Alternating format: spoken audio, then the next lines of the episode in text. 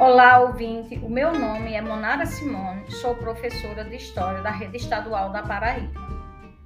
Bem, refletindo que no contexto do Enem sempre aparecem questões que envolvem política, cidadania e democracia, resolvi desenvolver um projeto chamado Podcast A Palavra na História onde em três episódios eu vou procurar, por meio de palavras-chave, passar informações que acredito ser importantes para o conhecimento dos alunos que vão realizar o Enem.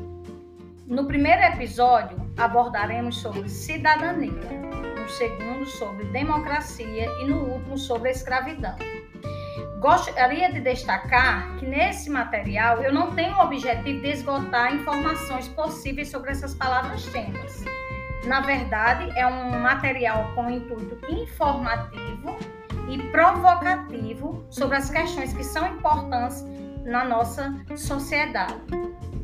Então, vamos ao primeiro episódio, podcast A Palavra na História. Episódio 1, a palavra é cidadania. Origem. Cidadania é a palavra usada para designar o indivíduo que tem direitos e deveres políticos, civis e sociais e tem origem no latim, civitas, que quer dizer cidade.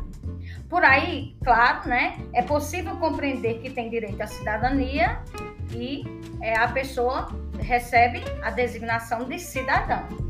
Então, a origem. Foi na Grécia Antiga que se aplicou primeiramente a ideia de cidadania, mas ser cidadão lá na Grécia era algo bem restrito. Nem todos que habitavam as cidades-estados gregas gozavam desse direito de ser cidadão. Um bom exemplo para compreendermos essa restrição em relação à cidadania é Atenas, cidade-estado grega, que em seu período democrático era considerado cidadão somente homens a partir de 21 anos e filho de pai e mãe atenienses. Esses indivíduos participavam ativamente das decisões políticas, ficando mulheres, estrangeiros, escravos, que eram cerca de 90% da população, excluídos desse direito à cidadania. Bem restrito, não é, caro ouvinte? É, mas é válido destacar que, embora a ideia de cidadania ela remonte lá à Grécia Antiga, a definição de cidadania e, consequentemente, de ser cidadão foi mudando, é, de certa forma, o seu sentido no decorrer da história. Bem, vejamos é, essa, essa transformação por meio de um trecho que vou mostrar aqui a vocês de uma monografia postada no site Monografia Brasil Escola. Enquanto na antiguidade a cidadania era, era a materialização da participação na vida pública da cidade, a polis grega, na modernidade seu conceito passou a ser atribuído às consequências sociais que se iniciaram no século XVIII com a Revolução Francesa e seus ideais burgueses de liberdade, igualdade e fraternidade, e vão se amoldando as gerações históricas que se seguem, como no século XX, em que a Declaração dos Direitos do Homem do Cidadão, um conceito de cidadania, se aproximou muito do conceito de direitos humanos, que a gente viu, né, que a aplicação dos direitos humanos pela ONU foi lá pós Segunda Guerra Mundial, mas é, os direitos do homem e do cidadão que surgem no, no, no, no seio da Revolução Francesa, eles vão servir de inspiração para essa visão de cidadania, preservando o que é de direitos humanos, né? Então agora a gente vai ver a cidadania no Brasil no contexto da Constituição de 1988.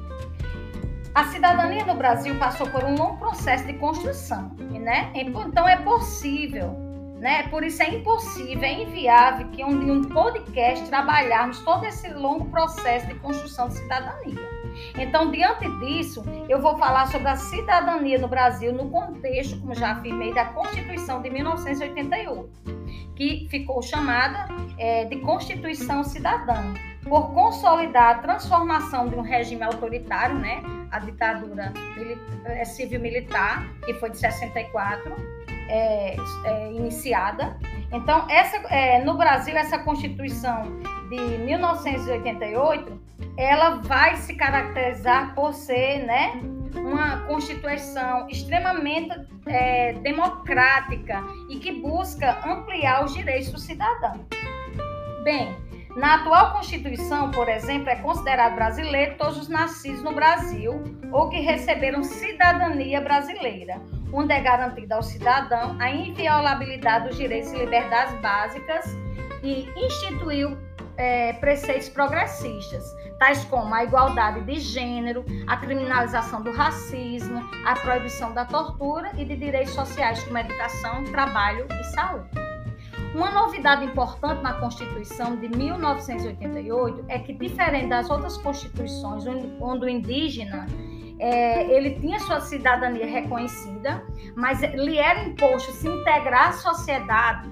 Nessa Constituição atual, a de 1988, ela reconhece o indígena em seu direito de cultura, modo de viver diferenciado e também no, na posse de sua terra. Né? E outra coisa, em relação à educação, ele vai também ter direito a ter uma educação de forma multilingüe assim preservando a sua língua natural.